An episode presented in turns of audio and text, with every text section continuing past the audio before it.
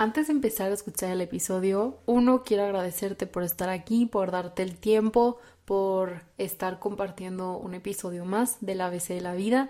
Si te gusta, por favor, compártelo con tus amigas, con tus amigos, para que lo escuchen, si sabes que le va a servir, etcétera, etcétera. Y la segunda cosa que les quiero decir es que, como saben, el ABC de la vida se trata de aprender a través de las historias, de los testimonios de las personas. En ningún momento se está promoviendo únicamente un estilo de vida o una perspectiva de vida. Al contrario, lo que queremos es aprender.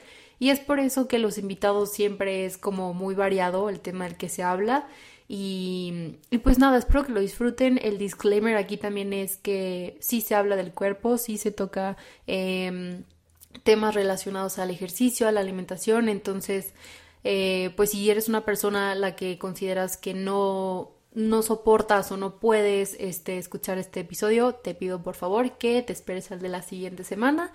Em, o puedes escuchar cualquiera de los otros este, de otros temas pero eh, sí quiero aclarar que nunca se va a estar promoviendo únicamente un estilo de vida o una manera de hacer las cosas. Al contrario, es expandir nuestra perspectiva para poder conocer y tomar decisiones en base a lo que a nosotros nos haga eh, un mayor bien y a los demás.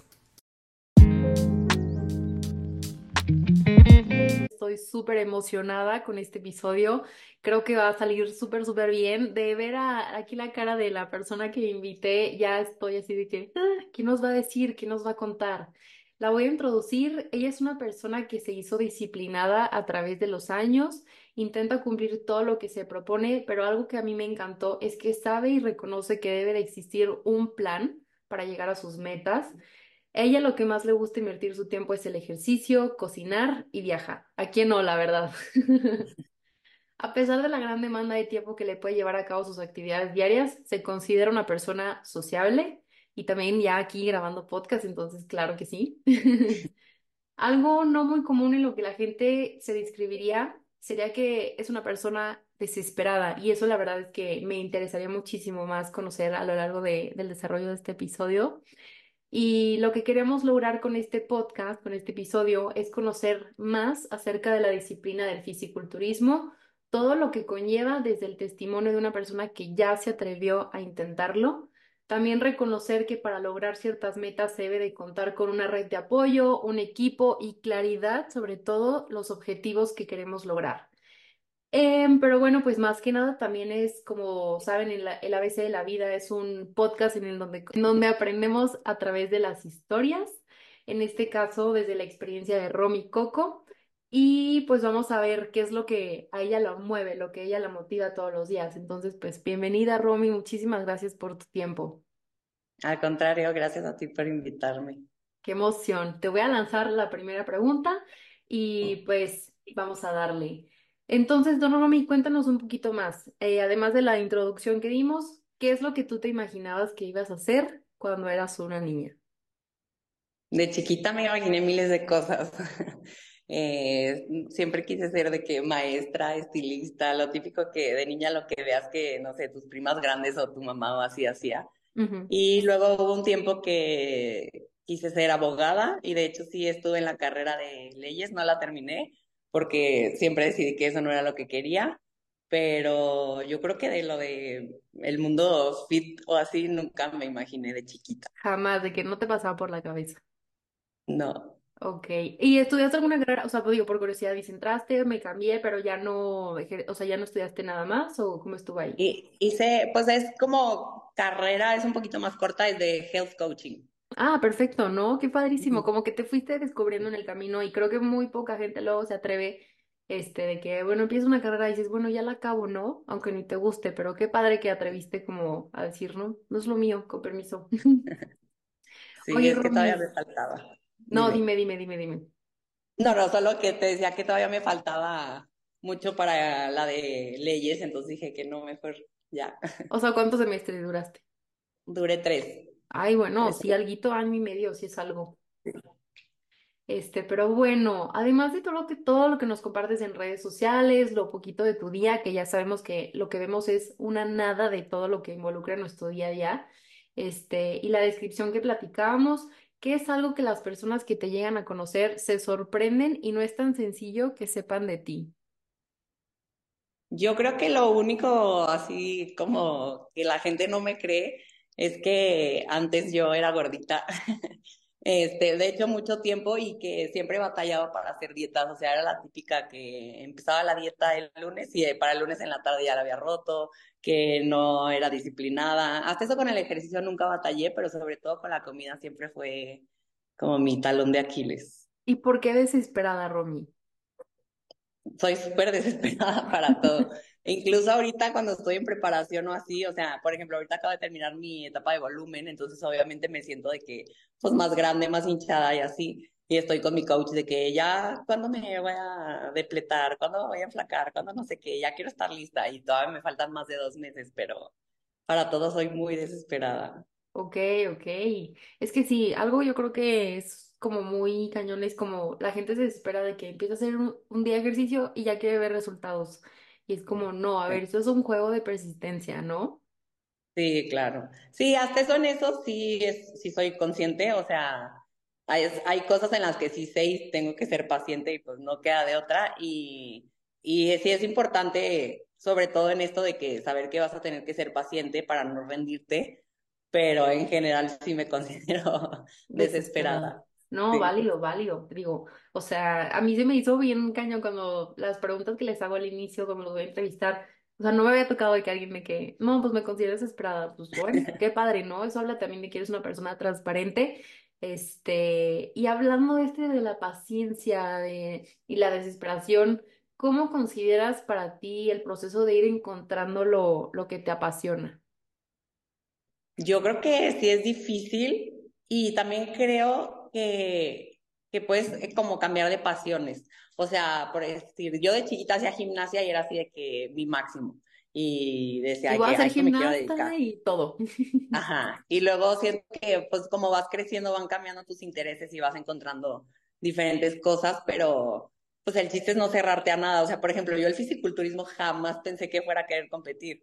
De hecho, cuando empecé a ir con mi coach, yo solo fui por una dieta normal y me dijo de que deberías de competir. Y yo, no, hombre, nunca en la vida. Y ahorita aquí ando. ¿Qué tal? ¿Cómo acabó esto? Qué padre, ¿no? Digo, siento que sí, justo es intentar cosas, o sea, es lo que siempre digo en los episodios, si luego tienes oportunidad de escuchar alguno, o sea, como atreverte a intentar y luego ya ves si te gusta o no y después cambias y así y vas conociendo como tú dices, a lo mejor tú ibas con un objetivo y saliste con otro, o sea, estar abiertos como a ese cambio, ¿no? Sí, claro. Este, Romy, pero a ver, entonces ya nos más o menos hiciste una mini introducción ahí que tú ibas como por un plan de que, y ya, no pensabas en, en nada más de que competir y así, pero entonces, ¿cómo comienza esta parte de esta carrera en el mundo del ejercicio? O sea, dices que nunca has batallado, pero ya hacerlo como una carrera, algo lo que estés literal súper metida, ¿cómo es? O sea, ¿cómo empezaste?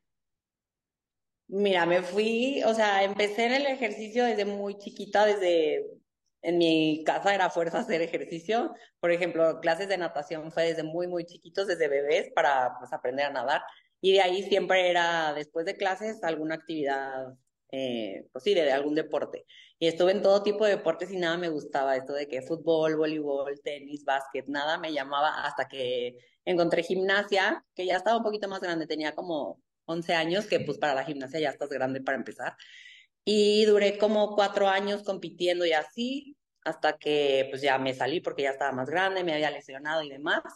Y de ahí me empecé a enfocar en el gimnasio. Yo creo que en el gimnasio ya llevo como unos 10, 12 años. Okay, ya un rato. Entre que dejaba y regresaba. Pero también mucha gente me pregunta de que, ay, no, ¿cómo te gusta el gym? Yo siento que sí es gusto adquirido. No creo que la primera vez que vayas digas de que, uy, estuvo divertidísimo, estuvo bien padre. Pero poco a poco te vas picando, vas viendo que puedes cargar más, vas viendo cambios y, y entonces te va gustando. Y del fisiculturismo fue porque con el coach que yo voy, él compite, lleva creo que 11 años compitiendo y muchos de sus asesorados compiten. Entonces empecé a entrenar con ellos un tiempo y, pues como que siempre era el tema de que las competencias, cómo se deshidrataban, cómo se preparaban, etcétera. Es como que me empezó a llamar la atención. Siempre me había, bueno, no siempre, antes la verdad es que de hecho no me gustaba para nada el cuerpo de los competidores, decía de que, ay no, qué horror tan marcado, y ahorita, bueno, quisiera estar así siempre. Pero eh, luego ya hubo un tiempo que decía que quiero tener así el cuerpo. Entonces, la verdad es que la primera la hice más por reto que por nada. O sea, dije que quiero poder aguantar y quiero poder llegar a ese físico y ver qué se siente y demás. O sea, lo hice más como por la experiencia. Y de hecho, desde un principio yo dije que solo voy a hacer una por quitarme la espinita y ya. Pero después de la primera me encantó y me metí a otra. O sea, ¿cómo es esta parte de que, o sea, tienes, yo los escucho, ¿no? De que tengo un evento, evento, me estoy preparando el evento, el evento, el evento, y cómo son como las etapas, tipo, dices, acabas de terminar ahorita una de volumen, o sea, pero si nos puedes contar un poco cuánto dura, o sea, cómo es esto de los eventos y las competencias.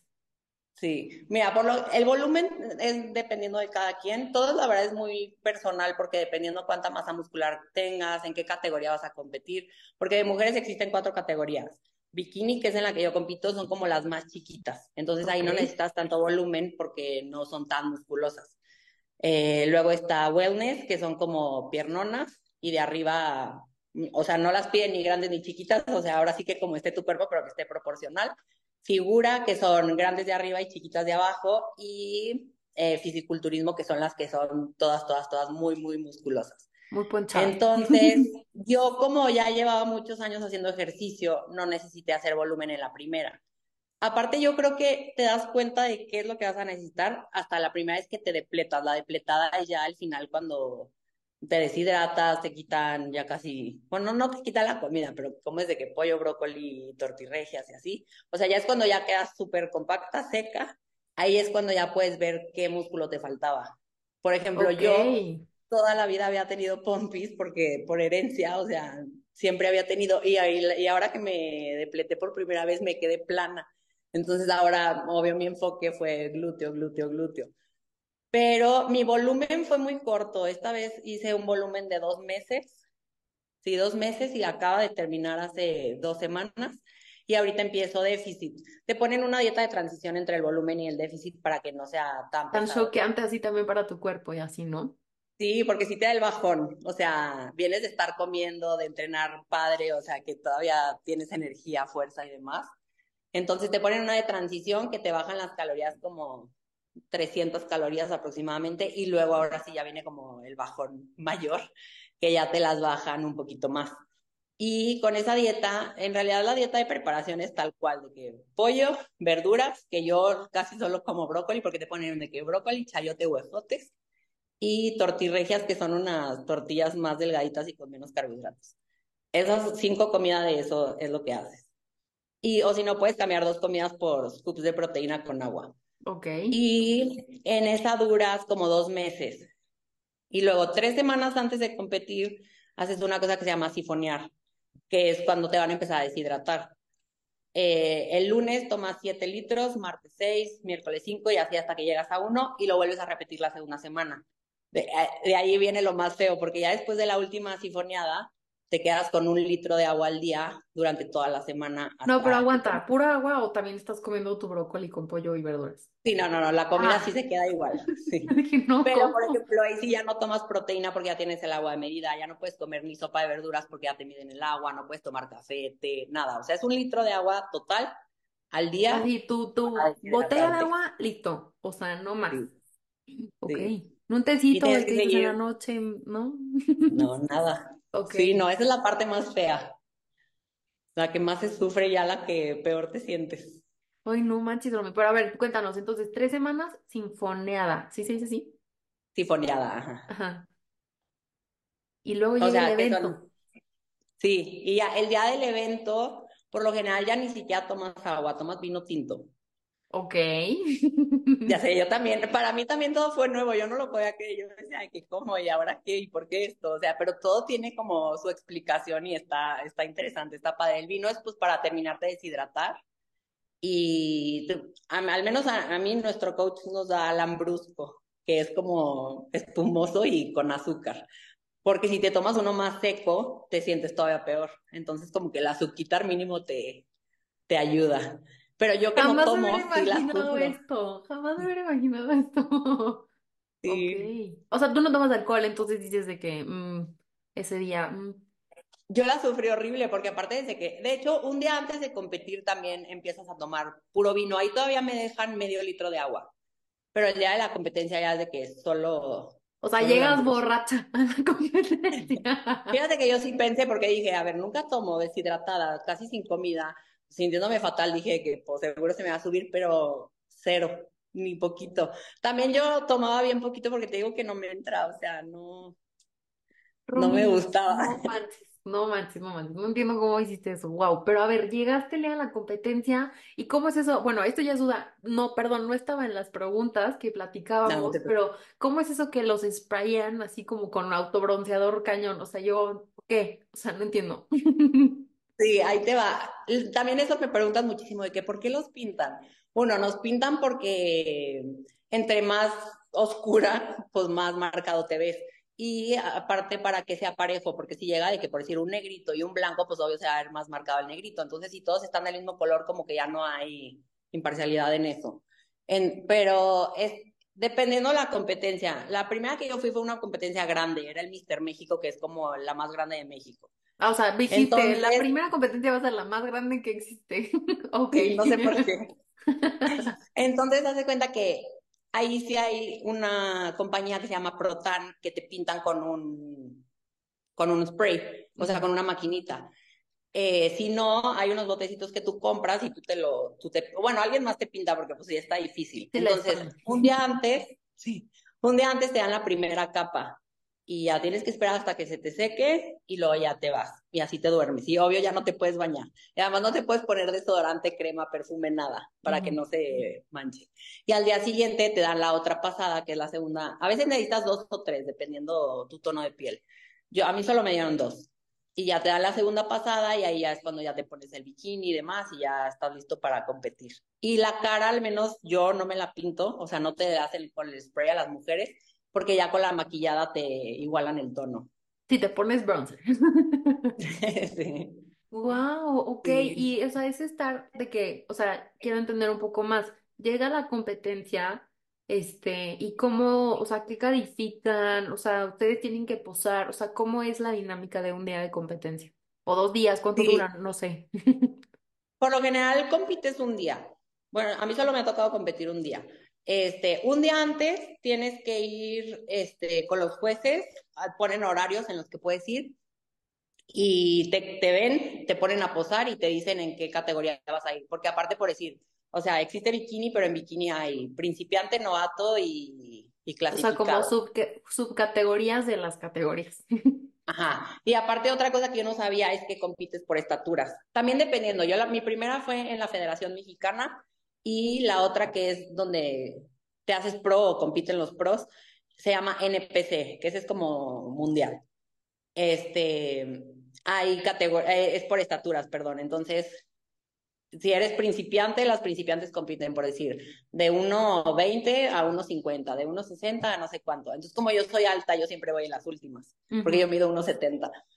Y pues ya te dicen que te dan tu número y te avisan a qué hora te va a tocar. Que eso sí, siempre, nunca es a la hora que te dicen, siempre tienes muchísimo más tiempo esperando. Entonces ya el día de la competencia, eh, ese día ya no entrenas, ya no haces ejercicio, a menos que quieras ir a hacer algo poquito al gym. A pompearte. Eh, sí, este, vas a que te maquillen, a que te peinen, vas a tu última capa de pintura y tienes que llegar como dos horas antes, se supone, al lugar de competencia. Y ya estás eh, como backstage esperando y justo antes de salir bombeas con ligas o con mancuernas, eh, de que los hombros, las pompis, los brazos, lo que quieras bombear. Y luego ya te forman atrás y te van nombrando por tu número y vas pasando y las poses ya son eh, ¿Como libres? oficiales, o sea, Ah, ok. ¿mande? No son libres, Sí, no, ¿o no son no? libres. Ah, ok. O sea, tus transiciones y así sí, o sea, le puedes meter como un poquito de tu cosecha, pero las poses, poses ya son como te las enseñan, Establecidas de que esta, establecidas, sí. ok. Sí, y cada categoría posa diferente. Las de mujeres son casi todas igual, solo cambian poquito. Las de figuras sí cambian más porque posan como más abierto o así. Y bikini es como que el más femenino, digamos, como, Sí, o sea, el a lo mejor un poco más de que sí. coquetón, nos vamos a decirlo así. Ajá, Ok. sí, 100%. Y de hecho con la posada yo batallé mil, o sea, fui a miles de clases y así, practicaba diario y mi coach me traía de que, a ver, otra vez, no, estás muy tronca, no, no sé qué. Y a mí, a verte a mí me da muchísima pena porque justo si tienes que llegar como a lucirte, ¿sabes? Y yo soy cero de, de, de véanme. Véanme, o sea, ajá. No te imaginas, o sea, no te imaginas. No, y yo dije que no, pues voy a batallar mil con eso. Y la posada hace toda la diferencia en las competencias y como te desenvuelvas y demás, hace toda la diferencia. O sea, puede llegar una que tenga el cuerpo wow, pero si no sabe posar, te lo juro, pierde. Y puede llegar una medio X que llega y posa fregón, y es la que gana. O sea, sí hace mucha diferencia. No, pues si es un criterio, pues claro que, que tienes que tomarlo en cuenta. Sí, y no sé por qué, con todo y que siempre que practicaba me decían de que no, es que tenéis que soltar más. Y yo me moría de pena todas las veces que practiqué. El mero día de la competencia yo ya estaba de que ya me urgía subir para ya poder tomar agua y demás. Que subí, haz de cuenta que subí a lucirme, o sea, ya no me dio ni poquita pena, ya me valió, me solté mil y así. Entonces, pues fue lo bueno, que mínimo ya el mero día sí pude bien. y lo que te... Y lo que te califican depende de cada categoría, te voy a decir de la mía. En bikini, lo que califican es como las proporciones y lo que buscan es como figura de reloj de arena. Entonces, califican como hombros redonditos y grandes, pero no tan grandes. Las pompis también cuentan mucho y la cintura chiquita. Pero justo en bikini como que es, es difícil porque piden de que, que sí te veas marcada, pero no tan marcada, que, que sí es como seca, o sea, deshidratada, pero no tanto, o sea, no quieren cuadritos y no quieren venas en bikini, pero sí quieren que te veas tonificada. O sea, no sé cómo explicarlo, siento como que el típico cuerpo sexy o que como muy femenino, sí tonificado, pero no tan. Entonces es difícil. Es complicado el tema del cuerpo, o sea, pero todavía que te pongo, o sea, que una, o sea, ya en una competencia, ¿cómo lo calificas? O sea, ¿cuáles son los criterios? Dices de que si es suficiente, no es suficiente, o sea, me imagino la guerra ahí como que mental y emocional, o sea, siento que, híjole, siento que es algo que muy pocas personas, y te digo, por eso es admirable, pueden como lidiar que todo el mundo esté opinando de tu cuerpo, a lo que estás haciendo, a lo que estás comiendo, o sea, y eso o sea, bueno, ahorita nos estás, me estoy como transportando al día de la competencia, ¿no? Todo lo que nos dices. Este, pero, o sea, ¿qué pasó? O sea, es como, es por tiempo, o sea, termínanos de platicar como el, el desarrollo de la competencia y lo que pasa después. A mí me da muchísima curiosidad. Ah, bueno, la competencia no es por tiempos, dependiendo también cuántas personas sean si son muchísimas que no cabes en el escenario, te, te dividen, o sea, te dicen de que tú vente aquí y ponen a unas como en la línea de, de los jueces y a las otras a los lados, en lo que esperan. Y te van, los jueces te van diciendo qué pose hagas, o sea, te dicen de que de frente, cuarto de giro a la derecha, cuarto de giro para atrás y así, o sea, tú ya sabes cuáles tienes que hacer y te pueden hacer posar una sola vez o 20 si quieren. O sea, cuando está como que muy reñido, te vuelven a poner y te vuelven a poner y te vuelven a poner hasta que ellos puedan escoger quién gana. Y lo que sí también es que por lo general a la que va a quedar en primer lugar la pasan al centro, porque aunque te acomoden, te pueden mover. O sea, te, dicen por tu número, no te dicen por tu nombre. Entonces, desde que, por decir, la 238 se cambia con la 240. Entonces haces el cambio y ellos te van acomodando como que cómo vas a ir quedando.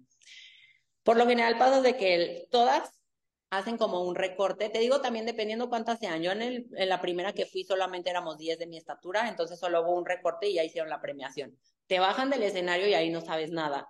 Y luego ya uno de los jueces de atrás te avisa de que pasaron tales y ya si no pasaste, pues ya te puedes ir. Y si sí pasaste ahí te tienes que quedar esperando y vuelves a subir y vuelves a posar. Lo que sí es que se alargan muchísimo porque siempre son nueve categorías, porque también es de hombres. Entonces es estar esperando a que pasen y pasen y pasen todo el mundo. Entonces si llega a ser así de que ya, o sea, porque ya quieres saber, ya quieres bajar para poder seguir tu vida normal, ya tomar agua, comer, disfrutar. Entonces sí son largas, muy. Y por lo general van, pasan como dos categorías a la vez. O sea, por decir, pasa bikini, se baja y suben a las de figura en lo que están decidiendo quién va a ganar. Y vuelven a subir bikini, hacen la premiación y luego la de figura y ya pasan a otra. O así. Ok. Y luego, por ejemplo, ya, este, no sé cómo te fue esta primera competencia, superó tus expectativas, llegaste, o sea, viste y dijiste, ¿qué es esto que estaba haciendo aquí? O sea, ¿qué sentías? Sí, estaba nerviosa, sobre todo porque casi casi me aventé así de que, ah, sí, voy a competir y no sabía nada, o No sea, sabías a lo que ibas. no sabía cómo iba a ser, de que si ellos me decían qué hacer, si yo tenía, no sé, como que estaba de que, a ver, qué. Me sirvió que toda la mañana vi todas las demás, porque a mí se suponía primero me iba a tocar competir a las 2 de la tarde, terminé subiéndome a las 11 de la noche. O sea, yo ya No. estaba desesperada, ya me urgía subir. Te digo que por eso yo creo que ya ni nervios sentía. Yo nomás decía que, te digo que aparte que estoy bien desesperada, yo decía que ya me quiero subir, o sea, ya, ya quiero pasar esto, ya quiero saber cómo me va a ir y demás. En la primera quedé en, en, en sexto lugar. Este, hasta eso digo, no estuvo tan mal para ser mi primera. Yo que soy súper competitiva y así como que tampoco fui la más feliz, pero digo, bueno, entendí, o sea, no No, pasa pero nada, a porque ver, o aparte sea, era la primera vez que hacías eso, no sé, o sea, wow. Sí, aparte yo solo me preparé dos meses, o sea, yo me la aventé, yo venía regresando de mi luna de miel, obvio con kilos extra, y me empecé a preparar y me subí, o sea, luego, luego. Y luego de ahí me eché otras dos, y en esa silla me fue bien, en esa silla quedé en primer lugar. Y Wow, o sea, al poquito tiempo, o sea, se puede como competir seguido porque me imagino que como son por etapas, no puedes decir, ahorita estoy en este punto, nada más me inscribo a otra, o sea, no sé si se pueda, o cuánto tiempo tenga que pasar entre una y otra. Tú escoges también, ahora sí que lo que tu cuerpo aguante. Yo ya al final sí de verdad decía, ya no quiero, o sea, ya no podía más. Después de la primera que hice, al mes y medio creo que fue, o al mes, no, al mes me eché la segunda. Y después de esa, a las dos semanas me eché la tercera. Entonces yo duré comiendo pollo, brócoli y tortillas como cinco meses o como cuatro y medio, algo así, y deshidratándome. O sea, porque terminé la del Mister México, que fue la primera, y comí y tomé agua normal no, hasta eso no me dejé ir porque decía que no, todo lo que le eché ganas no quiero rebotar. Porque aparte ya me habían dicho mil de que aguas por el rebote porque aparte obvio te hace daño estar No, tan todos restringida y luego extremos, ajá, sí, darte sí, vuelo, sí. claro.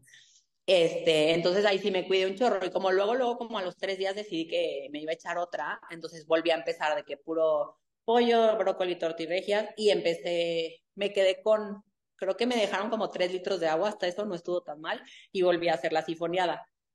Después de la segunda, como ya solo tenía dos semanas, solo me dejaron de que una comida libre, tomar agua normal ese día y empecé sifoneada luego, luego. A la siguiente solo hice una sifoneada y me volví a quedar con un litro y medio de agua hasta competir. Entonces, pero ahora sí, ya mi cuerpo ya no daba, o sea, te lo juro que yo decía que ya no quiero competir solamente porque ya me había inscrito, porque ya había pagado todo. Y aparte la verdad es que todo está bien caro. Ujú. Este, solo por eso me la eché, pero yo ya no quería, o sea, yo ya no podía. Y la verdad es que ahora sí la regué, acabando esa me dejé ir durísimo, o sea, comí como nunca, tomé, saliendito de la competencia se supone que solo te dejan tomar de que máximo dos litros de agua porque te hace daño a los riñones. Yo ahí mismo, o sea, me acaba de bajar del escenario, me tomé cuatro litros seguidos porque ya no podía decir. O sea, a mí ya me valió y comí papas y chilito y todo el sodio que no había podido comer, porque también te quitan la sal tres semanas antes, no puedes comer nada de sodio. Entonces ya extrañaba así de que comida con sabor y demás y me dejé ir cañón y reboté 10 kilos. ¿Qué onda? Ok. Sí, Wow, wow, wow. No, sí es algo que debes de tener como mucho cuidado. O sea, siento que sí, sí. O sea, cualquier decisión que tomas aquí afecta y se ve luego, luego, ¿no? sí, cañón. Oye, Romy, pero a ver, durante este proceso, ¿hubo algún hito, algo que pasara en tu vida, una persona, este, que consideres detonante para, pues, ser la persona que eres hoy y las decisiones que, que tomas hoy en día?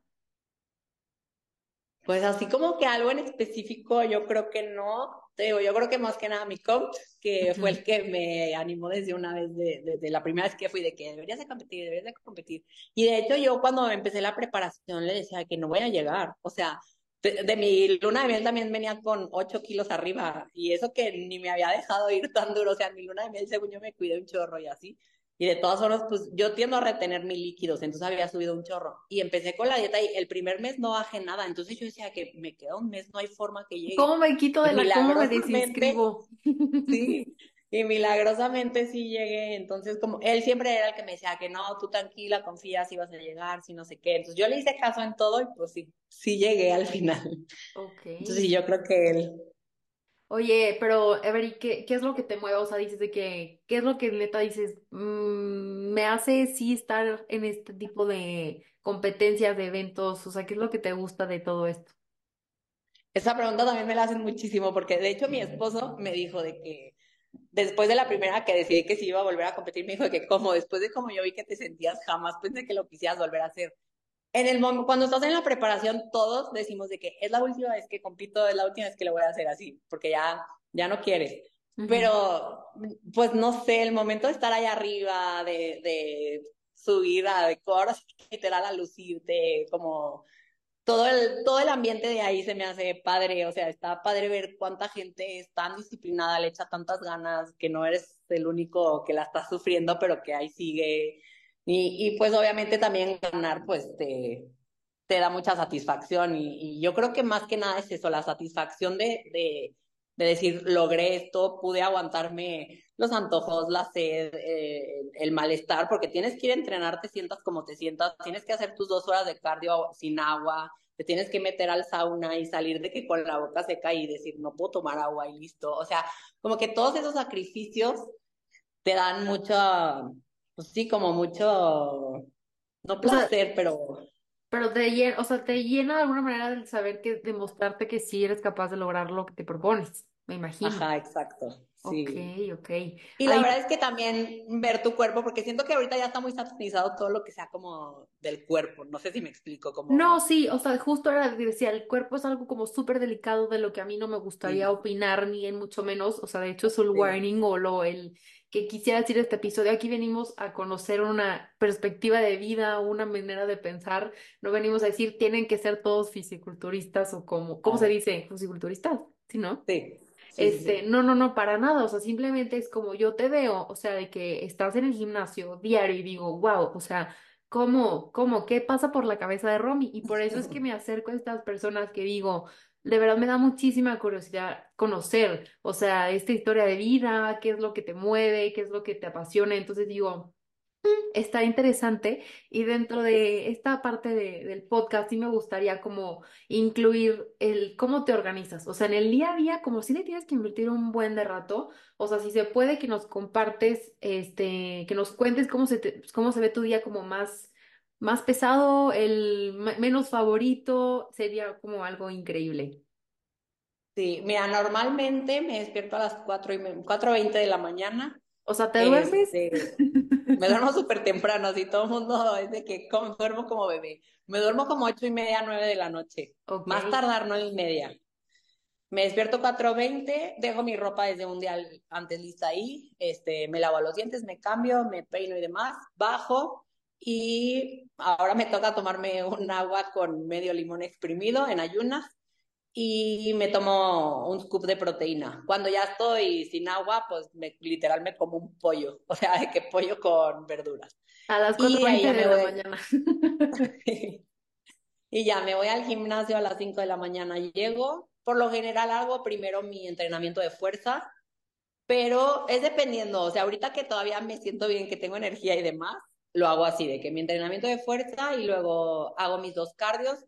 Por lo general los hago en caminadora inclinada, pero de repente me meto por decir a una clase de bici o así que está más entretenida, más divertido, porque también luego la caminadora ya te hartas que dices de que ya, o sea, dos horas Ya, ¿qué aquí. serie veo? Sí. Y luego ya me meto al sauna, me baño, me arreglo de más, vengo, eh, le doy desayuno a mi esposo, desayuno yo y pues hago pendientes de que ir al banco, ir al súper, lo que tenga que hacer. Regreso, hago, sí, hago de comer, comemos y ahora sí ya nos, nos tiramos un ratito de que a ver alguna serie o así. Él se regresa a trabajar y si me faltó algún cardio, pues voy y lo hago en la tarde y si no, voy saco a mis, a mis perritos a pasear o voy a visitar a mi mamá o cosas así. O sea, ya en la tarde la tengo como más tranquila. O sea, ¿entrenas literal de lunes a domingo o es de que de lunes a viernes? Porque, hijos, qué pesado, tres horas. sí, se supone que, que tengo un día de descanso, pero la verdad es que nunca, o sea, ya en preparación no, no lo tomo. Y de hecho, justo le dije a mi coach de que me puedes poner también los domingos si quieres, porque al cabo siempre voy. Entonces, esta vez me toca lunes, miércoles y viernes hacer hombro y espalda. También eso, yo no estoy haciendo brazo ni pecho porque justo antes de casarme le metí durísimo al brazo y, y, yo tiendo a crecer rapidísimo, o sea, yo no batallo tanto para hacer músculo, entonces en bikini piden brazos chiquitos y mis brazos son grandes, entonces ya no hago nada para ya no estimularlos y que se me compacten. Entonces hago espalda y hombro, martes, jueves y sábados pierna y los domingos me puso a hacer circuito de que tres de hombro, tres de espalda y tres de pierna. Y okay. mis dos horas de cardio, es así. Diario. No se perdonan. Esas son imperdonables, sí. Oye, ¿y algún tip así de que tú dices, estos son mis dos tips que no me faltan para ya ser una persona que dices, ya, como quiera voy el domingo? O sea, ¿cómo le haces para que sea como algo tan de tu día a día, tan sencillo? O sea, lo escuchas, lo haces, lo haces, este, que se escuche como súper sencillo, cuando realmente se involucra levantar, dormir de temprano, levantarte, o sea, todo ese show. Entonces, ¿qué le dirás a la gente que quiere ir, pero dice, ay, después? Híjole, es que la verdad, así como que tal cual un tip de, no sé, por decir, los típicos que te dan de que deja tu ropa lista, pon tu celular allá para que cuando suene la alarma tú tengas que parar, no sé qué. Yo siento que ninguno de esos te va a funcionar, es, es simplemente quererlo, o sea, yo siempre lo que pienso así por decir cuando ya que ya muero de antojo de comerme algo y que estoy a dos de comerme algo que no puedo, de faltar porque tengo mucha flojera, estoy cansado, lo que sea, como que pienso de que, a ver, te quieres dar un placer ahorita, momentáneo, chiquito, que se te va a acabar así, o como que ves the bigger picture y dices de que mejor esto es lo que de verdad quiero más, eso me va a dar placer más tiempo o más satisfacción, entonces mejor me aguanto lo de ahorita y hago lo que tengo que hacer para llegar a eso que es lo que más quiero. O sea, como que siento que es más cambiar, sí, pues la mentalidad y, y pues aprender a aguantarte. Es que en esto sí no hay de otra más que literal disciplina, ¿no? Porque la motivación se te acaba yo creo que a la segunda semana. Uh -huh. Pero sabes que lo tienes que hacer y listo. Yo no lo veo así como una obligación, porque pues yo decidí hacerlo, pero sí lo veo tal cual como un compromiso conmigo, así de que yo dije que quiero hacer esto, pues lo voy a hacer. Ahora lo o hago, o sea, sí. sí. Y por decir, en la primera competencia yo creo que más que nada la saqué por orgullo, porque yo como ya había dicho que iba a competir, te lo juro que sí hubo un momento que yo dije que ya no puedo, porque yo con la, deshidratada, yo sí me sentí muy mal, a mí me da asco, o sea, era de que empezaba a hacer de comer iba y vomitaba, o sea, sí la pasé de que muy mal, solo me duró cuatro días hasta eso, pero se me hicieron eternos, y yo decía que no hay manera que yo aguante, y estuve así de rendirme, pero por puro orgullo decir de que no, ya sé que luego me van a estar fregando, porque aparte mi coach me pica el orgullo porque sabe qué es lo que funciona conmigo, o sea, no, uh -huh. no por gacho. Es la Entonces dije que no, pues lo voy a lograr y sí, y, y también más que nada por, o sea, porque es algo personal que tú escoges y tú decides, pues te tienes que cumplir a ti como si fuera un trabajo, como si fuera un compromiso con alguien más. Sí, o y sea, bueno, Romy, ahora como para darle cierre a este episodio, creo que hay algo que estábamos justo empezando a platicar, que es esta parte de, bueno, pues es algo personal, es algo que yo estoy decidiendo hacer. Entonces, ¿hubo críticas durante el proceso de decidir dar el salto a formalizar tu disciplina o, o la gente te apoyó? O sea, como, ¿cómo te fue ahí con el, con el exterior? No, sí, así sí hubo críticas. La verdad es que yo siempre he sido de que no me importa lo que dice la gente, como que siempre he tenido esa personalidad de que si yo quiero lo voy a hacer. Y de hecho así cuando le dije a mi familia, así se los dije de que les voy a platicar esto, si me quieren dar su opinión, dénmela, pero la verdad no me importa, o sea, como es algo los que yo quiero de, hacer y no que me ya importa. decidí. Y ya les dije de que pues voy a competir. Y sí, me, muchas preguntas de que, ¿y te vas a poner bikini? ¿Y vas a pasar en tacones? Y está bien naco eso, y ya te ves muy musculosa, y no sé. Sí, mil, miles de comentarios y de gente que yo, hasta yo decía que, tú, como, ¿por qué me dices, sabes? Pero dije, pues bueno, pero también sí me sorprendió que sí, gente que yo pensé que me iba a criticar, o así de que, ay, no sé qué, todo lo contrario, o sea, que me apoyaban mil. Por ejemplo, mi mamá nunca estuvo de acuerdo, pero siempre me apoyó. O sea, ella sí no, me dijo desde un principio de que, pues tú sabes que yo no es como que sea muy feliz que hagas eso, no se me hace, pues porque también sí no es sano, sí es la verdad, o sea, no, no es bueno para la salud, pero me dijo de que, pues tú ya estás grande, tú tomas tus decisiones y demás. Y hasta eso, por ejemplo, mi esposo sí siempre me apoyó, o sea, él sí nunca me dijo nada. Entonces también siento que estuvo padre eso, que mucha gente me echaba miles de porras y así que yo no me esperaba que fueran a hacerlo. ¿Influían sus comentarios en, o sea, en el proceso de que en tu día a día, cuando estabas entrenando, o sea, o de plano dices, no, a mí se me resbalaba todo? Sí, la verdad no. O sea, si acaso lo único que me podía influir es que si alguien me, llegó a decir así de que, ay, no, no creo que vayas a poder, o de que las, porque mucha gente, y no me lo decían mal plan, pero sí me decían así como para que no me fuera a agüitar de que en tu primera competencia es como para probar, ¿eh? O sea, no esperes ganar nada, no, no sé qué, y como que eso sí me hacía de que, ah, no, pues le voy a echar más ganas para que vean que sí, o sea, Siento que el cuerpo es algo súper personal y que todavía como que haya tanta opinión. O sea, deja tú, o sea, el coach, pues bueno, es tu coach y él sí te va a decir, aquí estás fallando, aquí no sé qué. Pero ya que externos que ni al caso te empiecen a decir, pues, pues ni al caso, literal, ni al caso. ah, y también los típicos comentarios de que, ay, seguro se madrea a su esposo, Ay, de que sí, o de que sí, de le que, pego horrible. sí.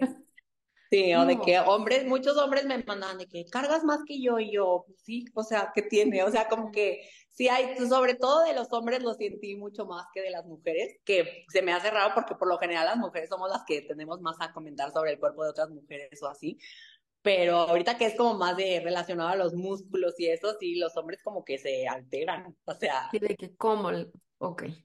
Oye, a ver, ahí sí me da mucha también curiosidad. Este, pues bueno, ya nos dijiste, tu esposo, tu familia, de alguna manera, aunque no estuviera súper de acuerdo, pero ¿qué o quiénes forman parte de tu red para seguir adelante? O sea, ¿qué, qué, qué te mantiene decidida y a flote? O sea, que ahorita digas, no, pues voy, voy por más.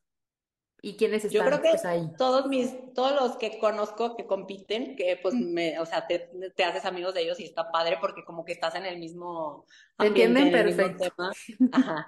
Entonces yo creo que, sobre todo me ayudó en especial de que una que también compite se llama Marijo, que también va aquí a la Loma.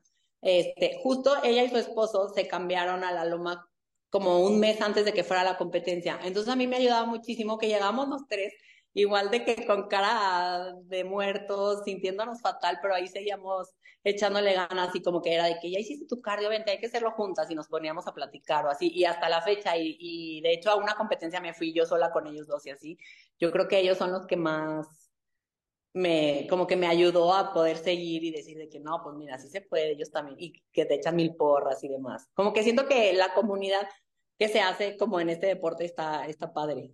Es que sí, yo creo que nadie te entiende más que una persona que de verdad también esté pasando por el mismo proceso. O sea, sí está muy cañón. Digo, en todo lo que hagas, ¿no? Si, si a mí me va a entender alguien que esté a lo mejor, bueno, yo trabajo con chinos, pues ya me entenderá la gente que trabaja con chinos, ¿me explico? Entonces, Sí, claro. sucesivamente. Este, a ver, y por ahí, bueno, un bonus, un bonus en lo que vamos haciendo el cierre, que es algo que decías, me urge comer y, o sea, ¿y por qué creías que tenías ese antojo? La pusieron en Instagram. Se me hizo rarísimo porque por lo general cuando hago dietas lo que más quiero es algo dulce. Y esta vez solo quería cosas saladas. O sea, te lo juro que aparte yo soy así de que cuando no puedo algo, me gusta verlo o comprarlo y saber que ahí está.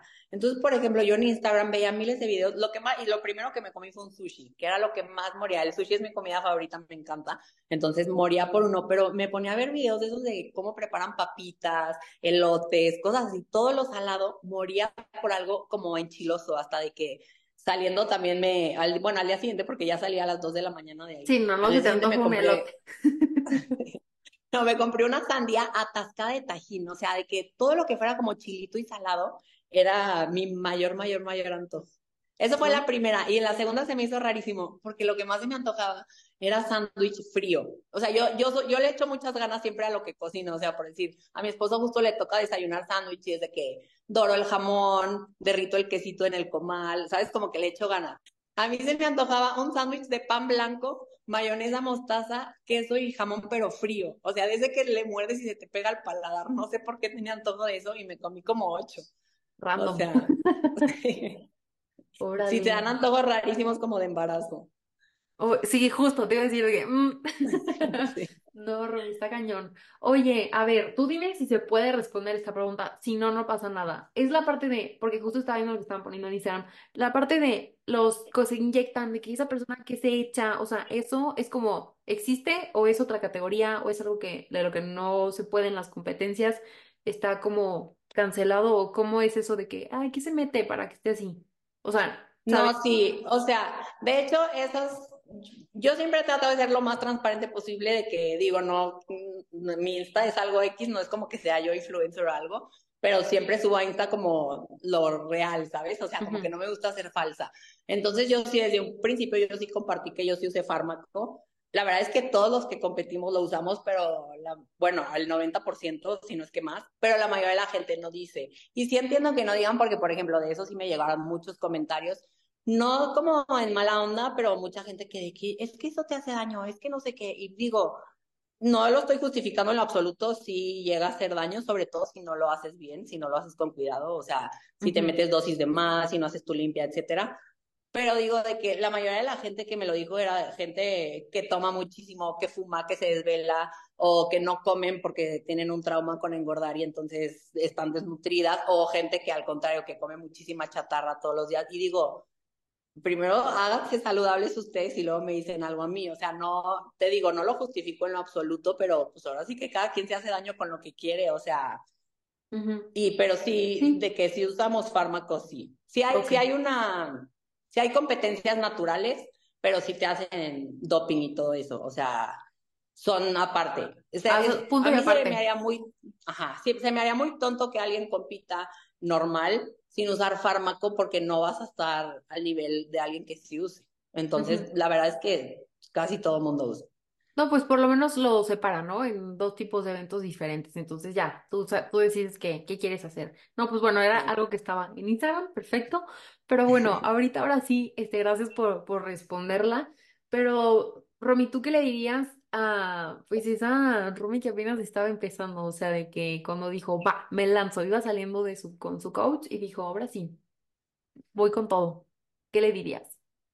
Mm, yo creo que más que así de que lo de antes de competir, cuando te digo que empezaba así de echarle ganas y demás, o sea, como de que ya por fin pude lograr hacer bien dietas y demás y, y ser disciplinada, yo creo que mi consejo sería de que échale ganas y tienes que saber que, que te vas a caer muchas veces y que no pasa nada. O sea, por decir, lo voy a poner como un ejemplo de dieta. El típico de que si te comiste una galleta, no quiere decir que entonces, ay, pues como ya la rompiste, pues ya trágate todo lo que te querías comer, o sea, que entonces ya échate la hamburguesa, el refresco, la dona, no sé qué, no. O sea, si la rompiste poquito, no pasa nada, te lo juro que no va a, afectar todo tu progreso, nada más sigue normal. O si tuviste un fin de semana de excesos, no quieras compensar al día siguiente con no voy a comer nada de carbohidratos o voy a ayunar para. No, o sea, vuelve a retomar y es normal que te pase que otro día te atasques y que otro día te sientas mal y es parte del proceso, pero el chiste es echarle ganas y irte haciendo consciente poco a poco. Consciente y que se vuelva como un estilo de vida, o sea, siento que, que ya sea parte de ti, o sea, no verlo como una restricción, o sea, de que si es algo que realmente quieres, pues bueno, y buscar yo creo que las personas, que es lo que decíamos de la red de apoyo, el coach, o sea, la persona que le sepa también, tú andarte inventando tus dietas y tus cosas y tus planes alimenticios y de entrenamiento, tampoco creo que sea como lo más recomendable. Este, pero bueno, entonces ahorita, Romy, ¿qué sigo? O sea, estaría padre que nos compartieras si tienes alguna meta, este, de eventos, allá nos platicaste que ahorita tienes una, ¿cuál es? Este, y pues nada, para, para cerrar el episodio. Sí, justo en el 23 de marzo tengo una competencia en Las Vegas, se llama The Samsung's Showdown. Eh, es para hacerte pro, digo, si ganas, o sea que es mi meta, obviamente, eh, es lo que quisiera hacer este año. Eh, si ganas el overall, que es de que tu estatura y aparte contra las, todas las demás que ganen la estatura, te dan tu carnet pro, que es como pues sí, literal, te haces pro, o sea, ya... Ya, subes de qué categoría. Ajá, como que subes de nivel. Y de ahí tengo a la semana, tengo otra el 30 de marzo en Orlando, y esa es de que si no gano en Las Vegas, tengo la oportunidad de hacerme pro también en esa, y si no, pues de competir y ya ahora sí, como pro contra los pros. Wow, o sea, pero ya en Estados Unidos han de ser enormes, o sea, nada que ver de la cantidad de gente, me imagino. La verdad no sé, yo creo que sí, pero por ejemplo, la que te digo del, del el Mister México, la que fui, en total fuimos dos mil competidores, o sea. Ah, no, sí, se había gente. Sí, pero no, o sea, ahora sí que nunca sabes contra cuánta gente te va a tocar ni contra quién hasta que llegas y ya, ahí ves, pero sí, me imagino, sobre todo de las que he visto de Orlando, sí traen ya como que un nivel mejor, como más arriba. Ya. Entonces, sí, ando nerviosa, pero a ver qué tal. No, Romy, pues el mejor de los éxitos, ya seguiremos ahí, sigue, este, pues, o sea, espero que nos puedas compartir un poco más del proceso, sería muy padre. Dices, no soy influencer, pero la verdad es que no creo que seas, ser influencer sea solamente en redes sociales, te digo, influye muchísimo. Yo te digo, verte y la constancia, digo, claro que se puede. Si yo dije que voy a hacer algo, lo puedo hacer, claro, en mis metas, en mis objetivos, este, pero dices, contagias, contagias esa disciplina, dices, qué padre, o sea, de verdad es admirable. Te deseo el mayor de los éxitos en, en tus competencias, ya nos contarás qué tal te fue. Y este, y la última pregunta que es que si pudieras poner una frase en la puerta de todos los estudios y gimnasios del mundo, ¿cuál sería esa frase? Yo creo que sería la de How bad do you want it? Que era lo que te decía de que como que cambias los placeres momentáneos por lo que realmente quieres. Porque siento que no vas a lograr nada si no lo quieres lo suficiente. O sea, Sí, también había una frase que decía algo así como, si no estás dispuesto a hacer lo que necesitas hacer para llegar a eso, quiere decir que no lo quieres lo suficiente, no lo quieres tanto. Ajá. Entonces yo creo que eso es lo que más, o sea, esa sería la frase que pondría porque es lo que a mí más como que me motiva. Claro, oye, no, buenísimas, buenísimas. Me las llevo de que espero que las personas que escuchen el episodio también reflexionen de sobre lo que les apasiona, que sepan que se vale intentar y también como dice Romy, a lo mejor nunca se lo imaginó que ella iba a estar en esta, en este tipo de disciplina, pero pues ahora es lo que le gusta y digo, súper padre, ¿no? Entonces, pues muchísimas gracias por, por abrirte, por platicarnos, este, y pues como te decía, el mayor de los éxitos en tus competencias. Muchísimas gracias, qué linda. Y al contrario, gracias a ti por invitarme a platicar. Yo feliz. Luego hacemos segunda parte de cómo te fue. sí. Hasta luego. Bye.